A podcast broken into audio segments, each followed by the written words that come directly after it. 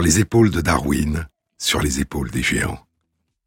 Se tenir sur les épaules des géants et voir plus loin, voir dans l'invisible, à travers l'espace et à travers le temps.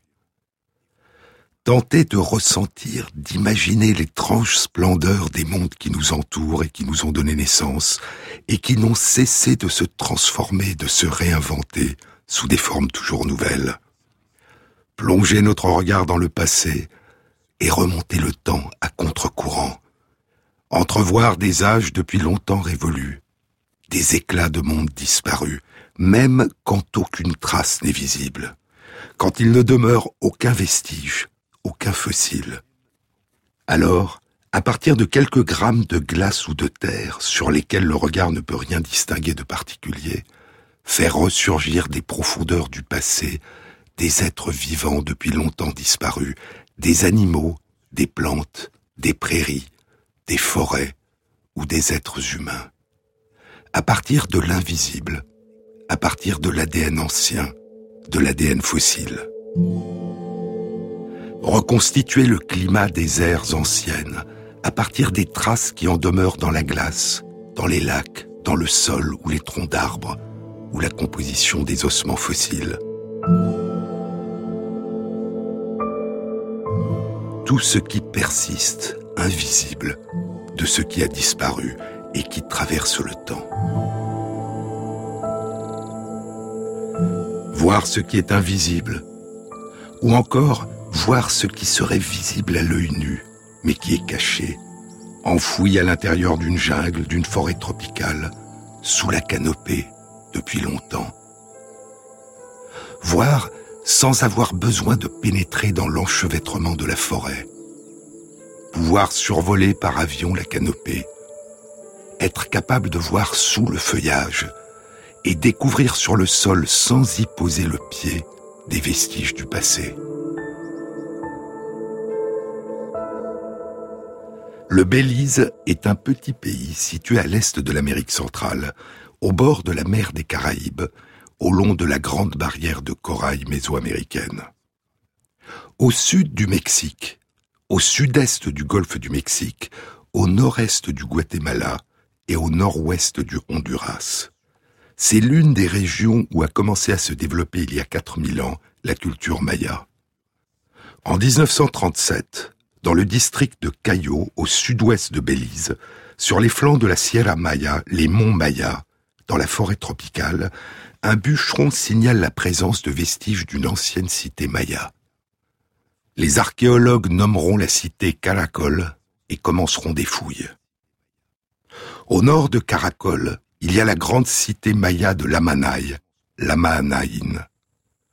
Et au nord-ouest, au Guatemala, la grande cité maya de Tikal, dont les vestiges ont commencé à être explorés un siècle plus tôt, en 1840. À partir de 1985, les anthropologues Arlen Chase et Dinah Chase de l'Université de Floride centrale et leurs étudiants explorent ce site et ses environs.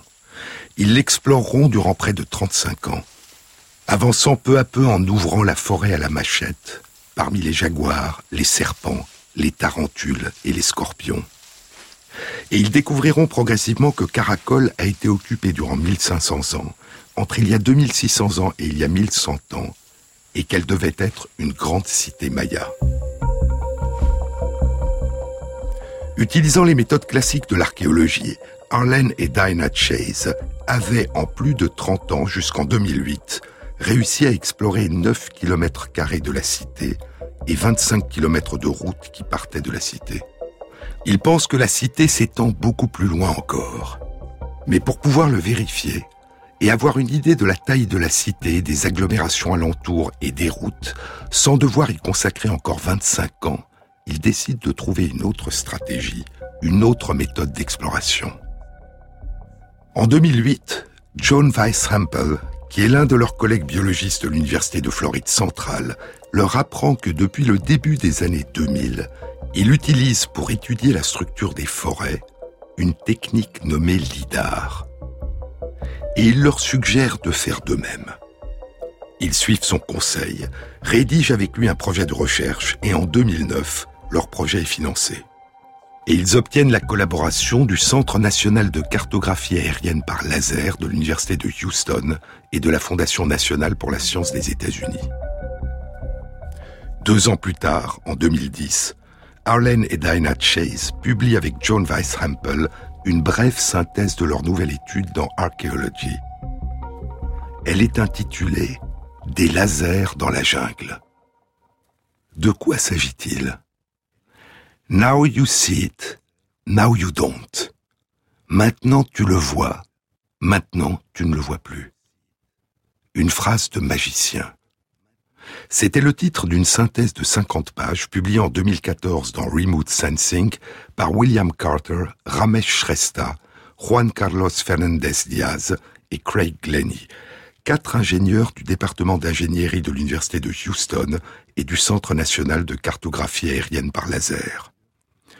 Cette synthèse est l'une des descriptions les plus complètes et les plus précises de la technique qui a été nommée LIDAR, pour Light ou Laser Detection and Ranging, détection et estimation de la distance par la lumière ou par laser.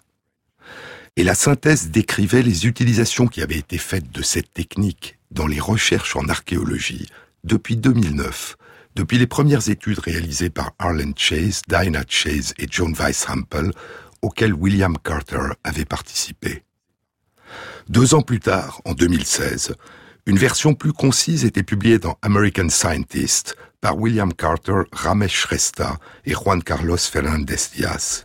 Elle s'intitulait L'archéologie aérienne. Le lidar fonctionne à la façon d'un radar ou d'un sonar. Mais ce qui est émis et dont l'écho est reçu et analysé, ce ne sont pas des ondes radio ou des sons, mais des ondes lumineuses émises par un ou plusieurs lasers de la lumière visible, des rayons ultraviolets ou des infrarouges. Ces longueurs d'onde de lumière, beaucoup plus courtes que celles des ondes radio, permettent un relevé beaucoup plus précis que le radar. La technologie LIDAR a commencé à être développée durant les années 1960, après la découverte des lasers. Durant les années 1960, la NASA utilisait cette technologie pour explorer l'intérieur des nuages. Puis, durant les années 1970, cette technologie a équipé les trois dernières missions lunaires Apollo et les astronautes l'ont utilisée pour cartographier les reliefs de la Lune près des sites d'alunissage. Du milieu des années 1990 au milieu des années 2000, la technologie a équipé le Mars Global Surveyor qui était en orbite autour de Mars et a permis de cartographier la surface de la planète.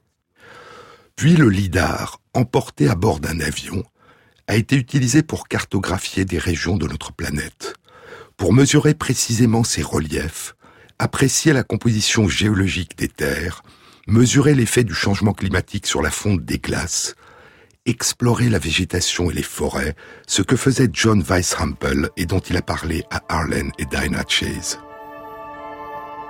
Mais Weishampel explorait la canopée. Et ce que voulaient Arlen et Diana Chase, c'était voir ce qu'il y avait sous la canopée de la forêt tropicale, sur le sol, autour de l'antique cité de Caracol. Et cette application, depuis peu, était devenue possible, parce que les avancées techniques faisaient que le LIDAR, qui à la fin des années 1990 n'émettait que 5000 pulsations laser par seconde, était passé à la fin des années 2000 à 125 000 pulsations par seconde. Les choses se déroulaient ainsi. Il fallait que l'avion, un bimoteur à hélice, vole assez bas et assez lentement. Il fallait qu'il suive un trajet assez rectiligne en balayant progressivement la région étudiée par bandes parallèles. Les ondes de lumière émises par le lidar ne traversent pas la canopée. Les ondes rebondissent sur les feuilles et les branches mais une petite proportion de ces ondes, environ 1% dans les forêts tropicales les plus denses, parvient jusqu'au sol, soit directement, à travers de tout petits espaces qui laissent passer la lumière entre les feuilles, il ne fait jamais nuit noire au sol dans la jungle, soit après avoir rebondi vers le sol grâce à des feuilles inclinées. L'intervalle de temps qui sépare l'émission et le retour des photons va indiquer la distance parcourue par la lumière avant de rebondir et d'être détecté dans l'avion. La plus courte distance est celle qui sépare l'avion de la canopée. La plus longue distance est celle qui sépare l'avion du sol de la forêt. Et les résultats, les photons qui ont rebondi jusqu'à l'avion et qui ont été détectés, apparaissent sous la forme de nuages de points relevés en trois dimensions. Et différents algorithmes, différents logiciels informatiques devront ensuite filtrer, organiser et interpréter les données pour pouvoir reconstruire des paysages en trois dimensions qui indiquent les reliefs de la canopée et les reliefs du sol tout en bas. Mais le degré de précision et de résolution des images reconstituées dépend de plusieurs paramètres. D'une part, la localisation précise de l'avion au moment où il émet et reçoit les faisceaux de laser. Il y a le GPS de l'avion, son système de positionnement par satellite qui indique sa localisation dans l'espace. Mais la précision de sa localisation sera maximale si elle est complétée par des GPS qui ont été fixés au sol, à l'intérieur de la forêt ou à ses limites. Et d'autre part, il y a les turbulences, le tangage, le roulis de l'avion qui modifie la position des émetteurs et des récepteurs du lidar. Et ces différents éléments vont être pris en compte par un ensemble d'appareils de mesure, des gyromètres et des accéléromètres, qui composent une centrale inertielle ou centrale à inertie, comme celles qui sont utilisées pour le guidage des satellites, des avions de ligne, des missiles balistiques, etc. Arlen Chase, Diana Chase et John Weishampel ont utilisé la technologie LIDAR à partir d'un avion à hélice, un Cessna, qui volait à 500 mètres au-dessus de la canopée. Et les résultats, diront-ils, ont été stupéfiants. Ils en ont présenté certains de façon préliminaire dans leur première publication en 2010 dans Archaeology. Quelques jours de vol et trois semaines de traitement et d'interprétation des données avaient permis une cartographie du sol sur 80 km alors que seuls 9 km avaient pu être cartographiés au cours des 30 précédentes années. La cartographie LIDAR révélait des habitations, des routes, des champs cultivés en terrasses qui s'étendaient sur une superficie de 70 km. La quasi-totalité de la surface non occupée par des habitations ou des temples était constituée de champs disposés en terrasses et révélait à quel point l'agriculture avait conduit les habitants de Caracol et de ses environs à modifier leur environnement. La cartographie LIDAR révélait également l'ampleur du système de communication qui reliait Caracol aux agglomérations qui l'entouraient. Elle faisait apparaître 11 routes jusque-là inconnues et 5 lieux où des routes se terminaient dans des agglomérations. Pendant trop longtemps, disaient Arlen Chase, Dinah Chase et John Weishampel, pendant trop longtemps, les archéologues qui étudiaient les Mayas ont été aveuglés par la jungle. Ils n'étaient capables que d'explorer une à une des cités autrefois merveilleuses et d'imaginer qui étaient ces personnes disparues. Les données de la technologie aérienne LIDAR, en nous permettant de voir sous la canopée, nous aideront enfin à dissiper des idées préconçues sur les anciennes civilisations des régions tropicales par exemple, l'idée qu'elles étaient de taille et de complexité limitée. D'une façon plus générale, nous pourrons même relier les sites les uns aux autres et identifier des limites, des frontières politiques au territoire et essayer ainsi de mieux reconstruire l'histoire des systèmes politiques de la région. Imaginez que vous soyez capable de voir et de cartographier le monde maya dans sa globalité ses champs et ses pyramides, ses maisons et ses routes d'échange et de commerce, ses interactions et ses conflits. Mais ça, disait-il, ça, c'est le futur. Pour le moment, c'est déjà extraordinaire d'être capable de voir la totalité du paysage urbain d'une ancienne cité maya et de savoir que la densité des forêts n'obscurcira plus notre vision du passé. Un an plus tard, en 2011, Arlen Chase, Diana Chase, John Weishampel et Ramesh Shrestha et William Carter du Centre national de cartographie aérienne par laser publiaient les résultats complémentaires qu'ils avaient obtenus dans le Journal of Archaeological Science. En utilisant la technologie LIDAR, ils avaient cartographié avec précision, malgré la forêt tropicale dont la canopée masquait le sol, une surface de 200 km autour de Caracol. Et ils confirmaient que la cité s'étendait très loin et qu'à son apogée, il y a environ 1400 ans, elle devait compter plus de 100 000 habitants. L'étude illustrait aussi la très grande précision de la cartographie des reliefs au sol que permet la technologie LIDAR. La possibilité de détecter au sol, sous la canopée, des dénivellations minimes induites par la construction de champs en terrasse d'une hauteur de seulement 5 à 30 cm. S'envoler vers le passé, c'était le titre d'une étude publiée en 2011 dans le Journal of Archaeological Science. Sur les épaules de Darwin, sur France Inter. En fin de compte, il n'y a pas eu de bruit,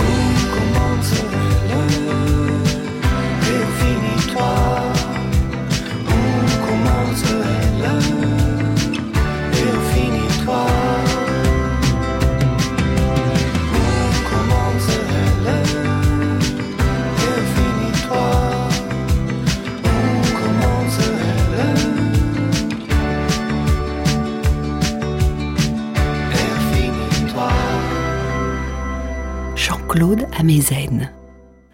Deux chercheurs seront fascinés par les résultats préliminaires publiés en 2010 par Arlen Chase, Diana Chase et John Weishampel, par la révélation, par l'étude aérienne utilisant la technique LIDAR, de l'étendue de l'antique cité maya de Caracol sous la canopée de la forêt tropicale.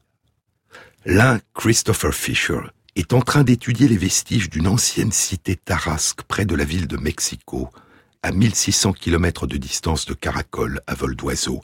L'autre, Damien Evans, est en train d'explorer les vestiges de la région d'Ancor, à plus de 16 000 km de Caracol. Ils seront les premiers à se lancer sur les traces des pionniers, et ils ont continué depuis jusqu'à aujourd'hui. Chris Fisher, du département d'anthropologie de l'Université d'État du Colorado à Fort Collins, étudiait des vestiges précolombiens qui semblaient correspondre à un village ou une petite cité dans la région d'Angamuco. Angamuco est situé à plus de 2000 mètres d'altitude, à environ 200 km à l'ouest de Mexico, dans l'état de Michoacán de Ocampo, sur un sol recouvert de lave ancienne, un mal país, les mauvaises terres en espagnol, provenant d'éruptions anciennes des volcans de la cordillère néovolcanique, la Sierra Nevada, dont le volcan le plus proche est le Paripoutine. C'est l'une des régions où s'est développée la culture amérindienne Purepecha ou Tarasque, qui était contemporaine de la culture aztèque et avec laquelle elle était en conflit.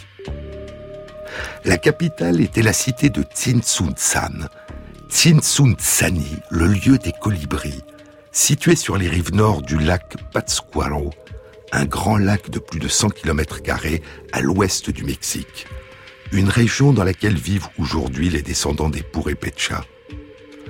Entre les années 1400 et 1500, la culture Purepecha ou Tarasque étendait son pouvoir sur la région du centre-ouest du Mexique et était en lutte avec les Aztèques avant l'arrivée des Espagnols en 1520. Lorsque les troupes de Cortés firent la conquête de Tenochtitlan, la grande cité de Tinsunzan avait déjà été atteinte par les épidémies de variole que les conquistadors avaient importées de l'ancien monde. Et le Kazanki, le souverain des Tarasques, Tsimtsincha Tangaksuan II, envoie des émissaires à Cortés, se rend sans combat et établit une paix avec les Espagnols. Mais dix ans plus tard, en 1530, une expédition espagnole est menée par Nuño Beltrán de Guzmán. C'est un rival de Cortés, ancien président de la Real Audiencia de México, la haute cour de Mexico, et ancien gouverneur de la province de Panuco, sur les rives du golfe du Mexique, dans l'état de Veracruz. Cette expédition espagnole partie de la cité de Mexico va massacrer les Indiens et détruire leurs habitations dans les régions à l'ouest de la cité. Puis les troupes entrent dans la cité de Tzintzuntzan, la pillent, et Tangaksuan II, le dernier roi des Tarasques, est torturé puis tué. La ville sera progressivement abandonnée, et aujourd'hui il n'en reste que des ruines, dont cinq grandes yakatas de grandes pyramides circulaires, au sommet desquelles il y avait des temples de bois et à l'intérieur desquels il y avait des tombes avec des offrandes.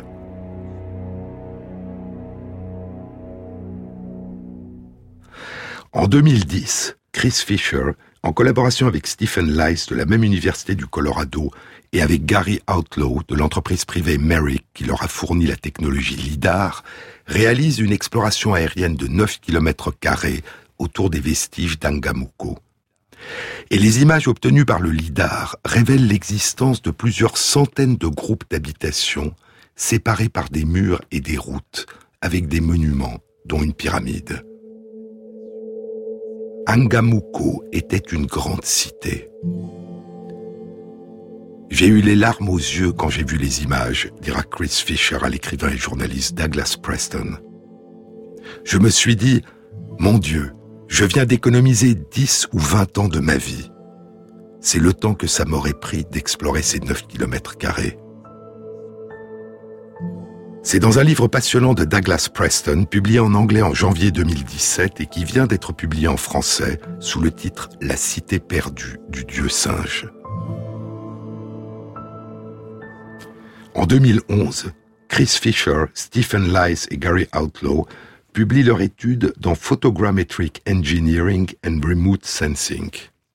Elle est intitulée Le LIDAR, un outil utile pour découvrir une ancienne cité au Mexique. Et un an plus tard, en 2012, une étude présentant une synthèse et une mise en perspective était publiée dans les comptes rendus de l'Académie des sciences des États-Unis. Elle était animée par Arlen Chase, et en plus de Diana Chase et de John Weishampel, elle impliquait la participation de Chris Fisher et de Stephen Lice. Les chercheurs rapportaient les résultats de leurs explorations aériennes à l'aide du LIDAR concernant non seulement les 80 km de la région de l'ancienne cité maya de Caracol dans le Belize, mais aussi les 9 km de la région de l'ancienne cité tarasque Angamuco à l'ouest du Mexique.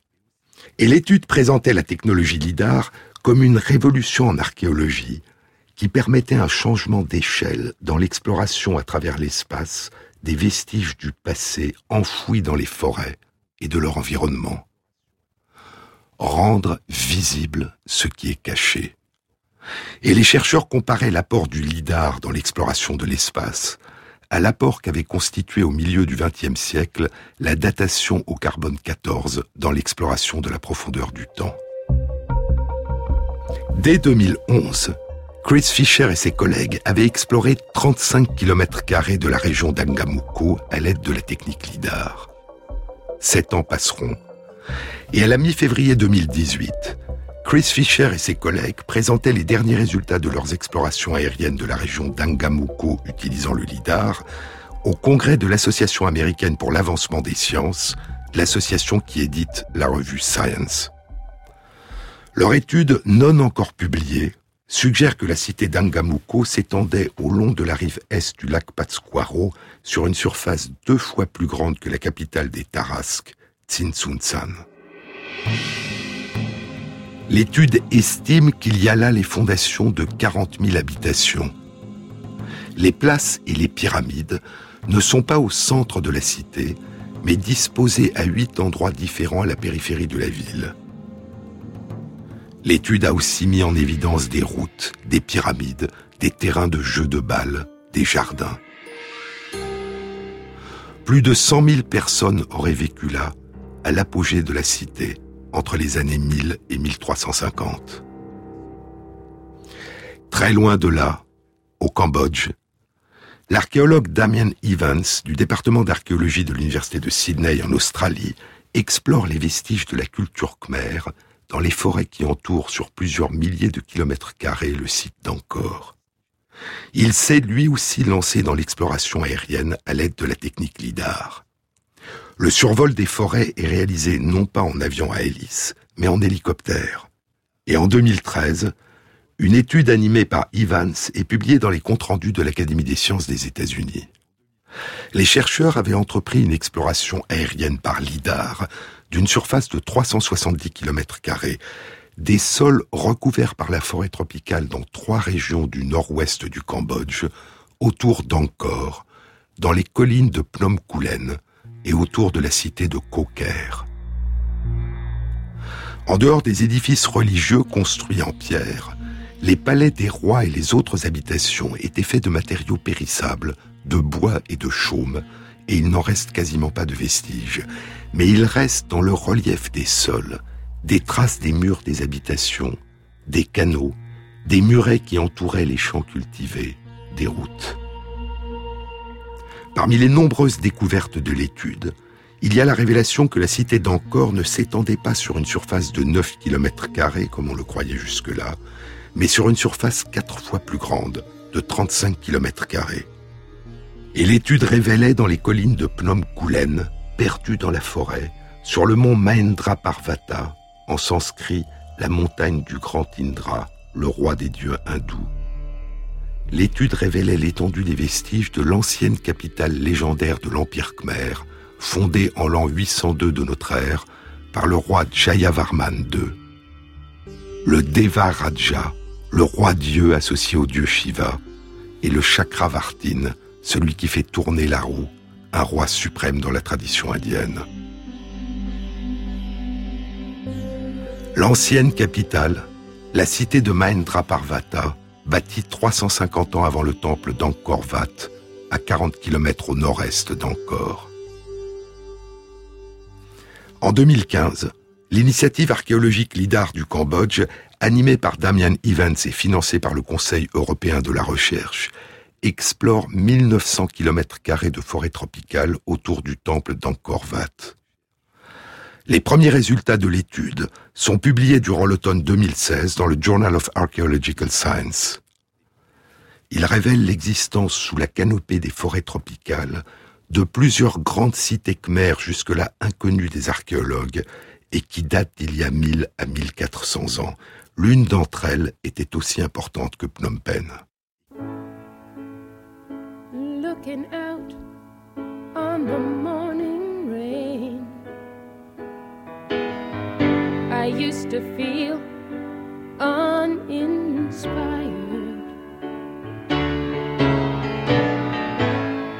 And when I knew I'd have to face another day. Lord, it made me feel so tired.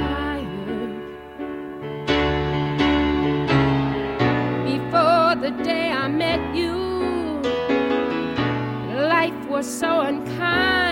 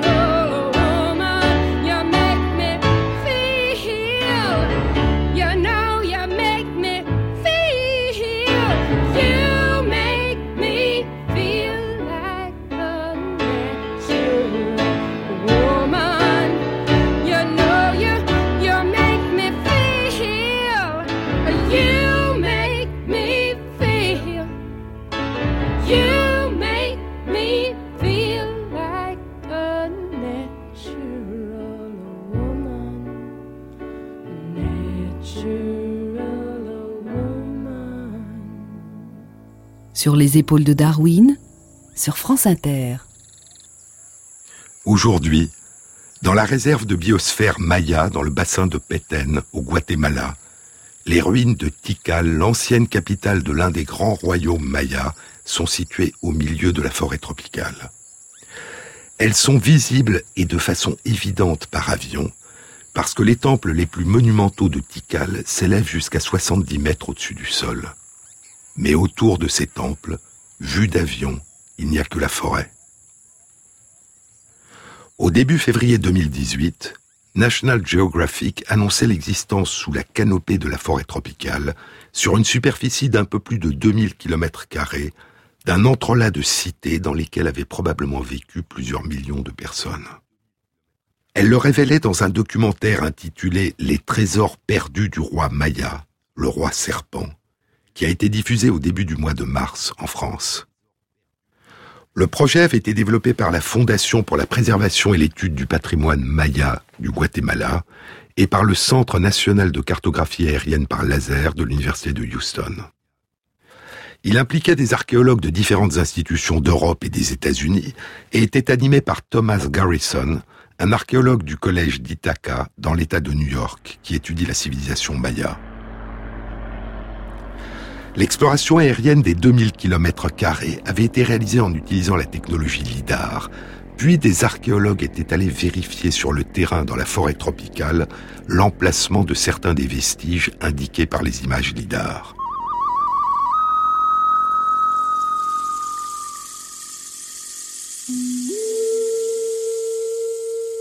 Les images LIDAR suggèrent l'existence de 60 000 constructions, des habitations, des palais, des pyramides, des tombes, des fortifications et des champs cultivés en terrasses, des routes, des systèmes d'irrigation. Ces données suggèrent que cette région habitée par les Mayas il y a environ 1200 ans devait compter deux à trois fois plus d'habitants qu'on ne le pensait jusque-là, probablement de 10 à 15 millions de personnes. Mais ces résultats, annoncés de façon spectaculaire et qui traduisent la fascination exercée par les images LIDAR, n'ont pas encore fait l'objet de publications scientifiques et doivent encore être considérés avec précaution. Où se situaient, au sud-est, les frontières de la culture maya qui s'étendaient au sud du Mexique, au Guatemala, dans le Belize et jusqu'à l'antique cité de Copan, à l'ouest du Honduras?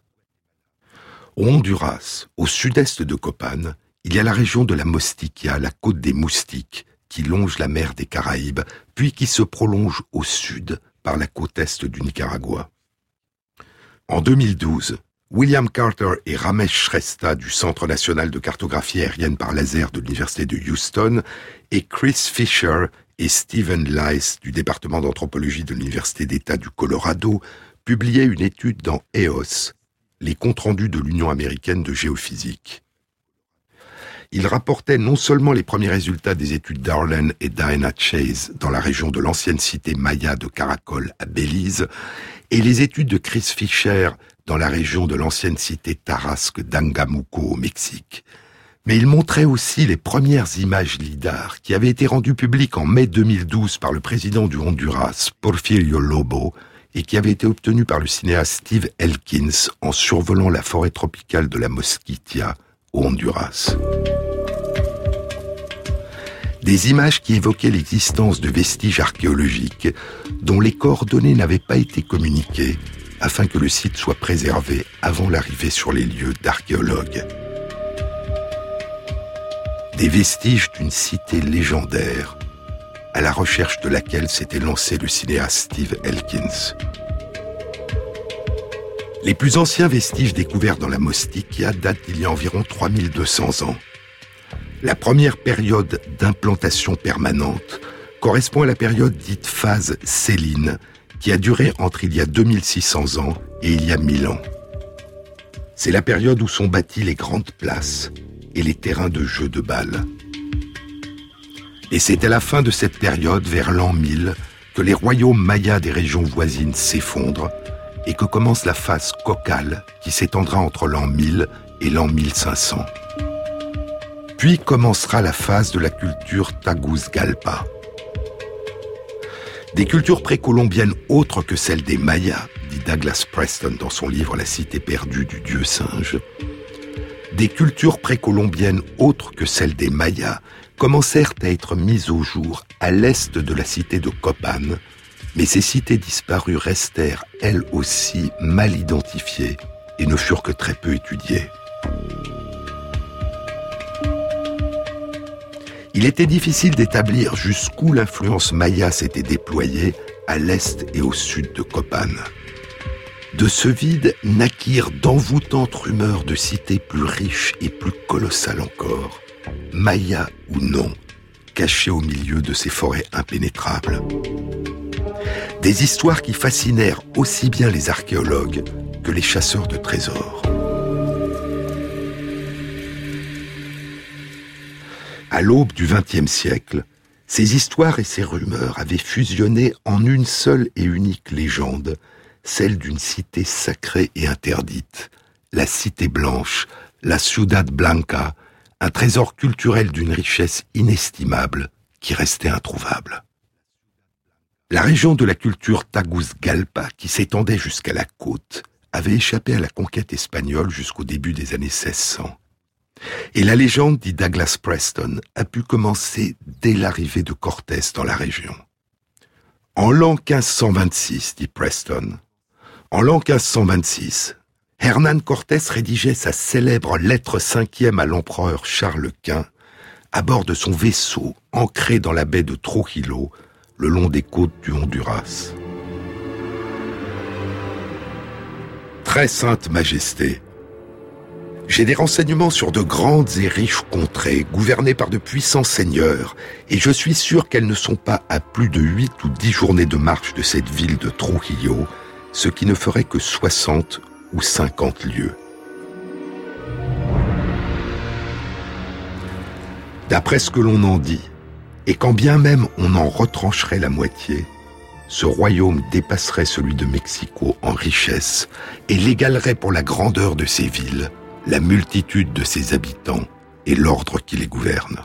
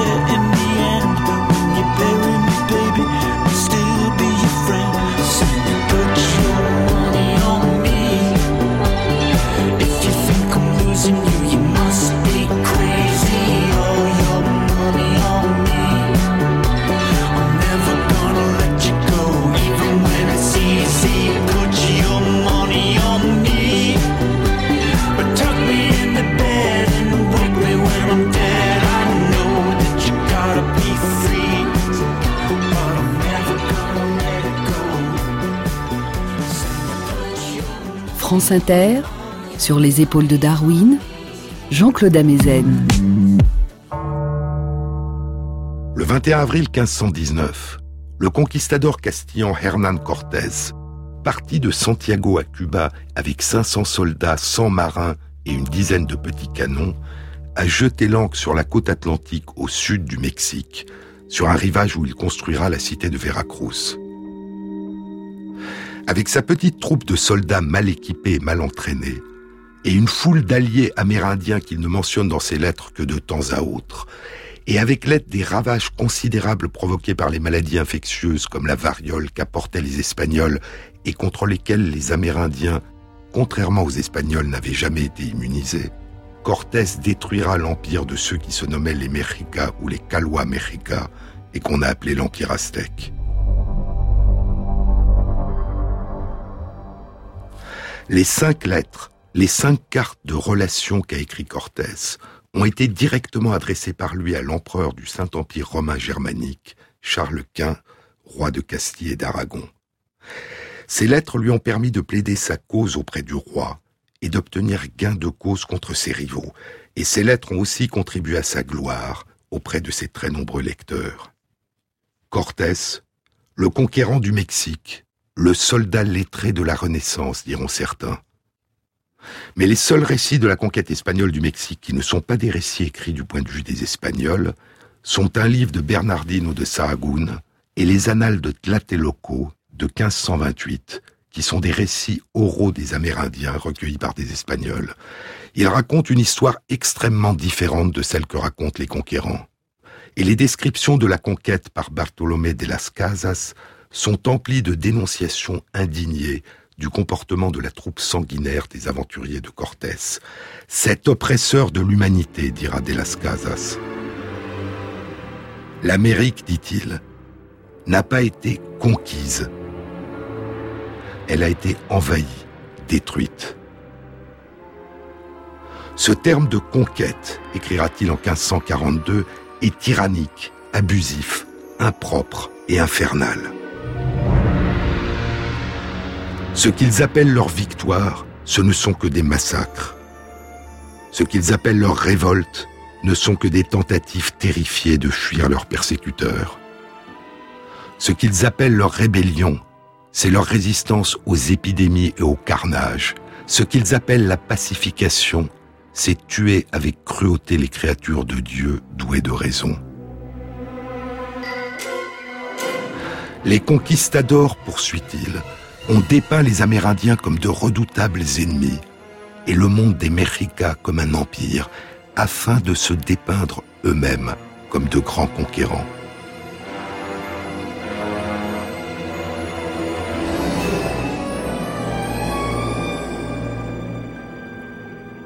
Mais revenons à l'année 1526.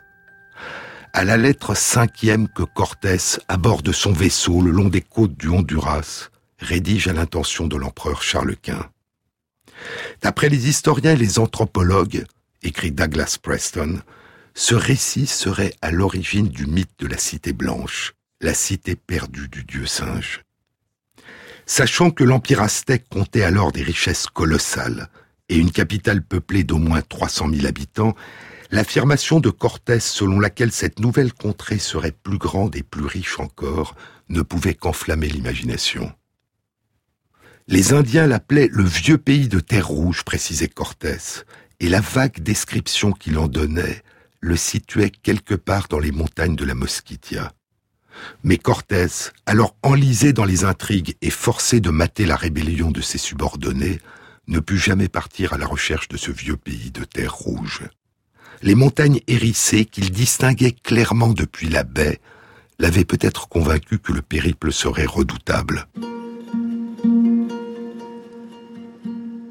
Cependant, son histoire s'est animée d'une vie propre, tout comme le mythe de l'Eldorado a traversé les siècles en Amérique du Sud. Vingt ans après la lettre cinquième, un missionnaire du nom de Cristobal de Pedraza, qui deviendra le premier évêque du Honduras, prétendit s'être aventuré dans les profondeurs de la jungle de la Mosquitia lors d'une de ses périlleuses expéditions. Et s'être retrouvé face à un spectacle saisissant. Depuis les hauteurs d'un promontoire rocheux, il aperçut à ses pieds une grande et riche cité qui s'étendait dans une vallée fluviale. Son guide amérindien lui raconta que les nobles de cette région utilisaient des assiettes et des gobelets en or, n'ayant que faire du métal précieux. Pedraza poursuivit sa route sans pénétrer dans la vallée, mais le rapport qu'il soumit à Charles Quint alimenta la légende. À l'aube du XXe siècle, ces histoires et ces rumeurs avaient fusionné en une seule et unique légende, celle d'une cité sacrée et interdite, la cité blanche, la Ciudad Blanca, un trésor culturel d'une richesse inestimable qui restait introuvable. La cité tenait probablement son nom des Indiens pêches, également appelés les payas de la Mosquitia. Des anthropologues recueillirent de sources pêches des histoires d'une Camasa, une maison blanche, dont l'emplacement se situerait dans les montagnes, par-delà un col, aux sources de deux rivières.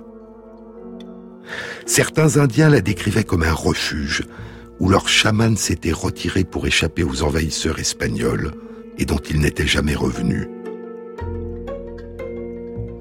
D'autres soutenaient que les Espagnols avaient bel et bien pénétré dans la Cité Blanche, mais avaient été maudits par les dieux et avaient péri ou s'étaient perdus à tout jamais dans la forêt. D'autres récits autochtones la décrivaient au contraire comme une cité au destin tragique, frappée de plein fouet par une série de catastrophes. Ses habitants, persuadés de s'être attirés les foudres des dieux, auraient décidé d'abandonner les lieux. Après quoi, le site serait devenu un lieu interdit, et l'on racontait que quiconque y entrait succombait à la maladie ou était tué par des démons. Il existait également des versions américaines de cette légende. Plusieurs explorateurs, prospecteurs et pionniers de l'aviation rapportèrent avoir aperçu les remparts de pierre d'une cité en ruine émergeant des frondaisons de la jungle quelque part dans le centre de la Mosquitia. Et il est vraisemblable que toutes ces histoires amérindiennes, espagnoles et américaines se soient entremêlées pour étayer la base de la légende de la cité blanche ou du dieu singe. C'est à la recherche de cette cité mythique que sont partis récemment des archéologues, et nous le découvrirons dans une prochaine émission.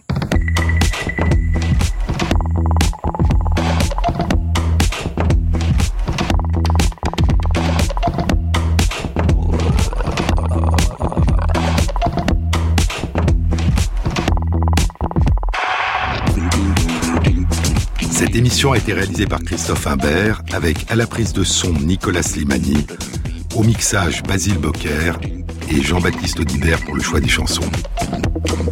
Et merci à Christophe Magère qui intègre sur la page de l'émission, sur le site franceinter.fr, les références aux articles scientifiques et aux livres dont je vous ai parlé. Bon week-end à tous. À samedi prochain.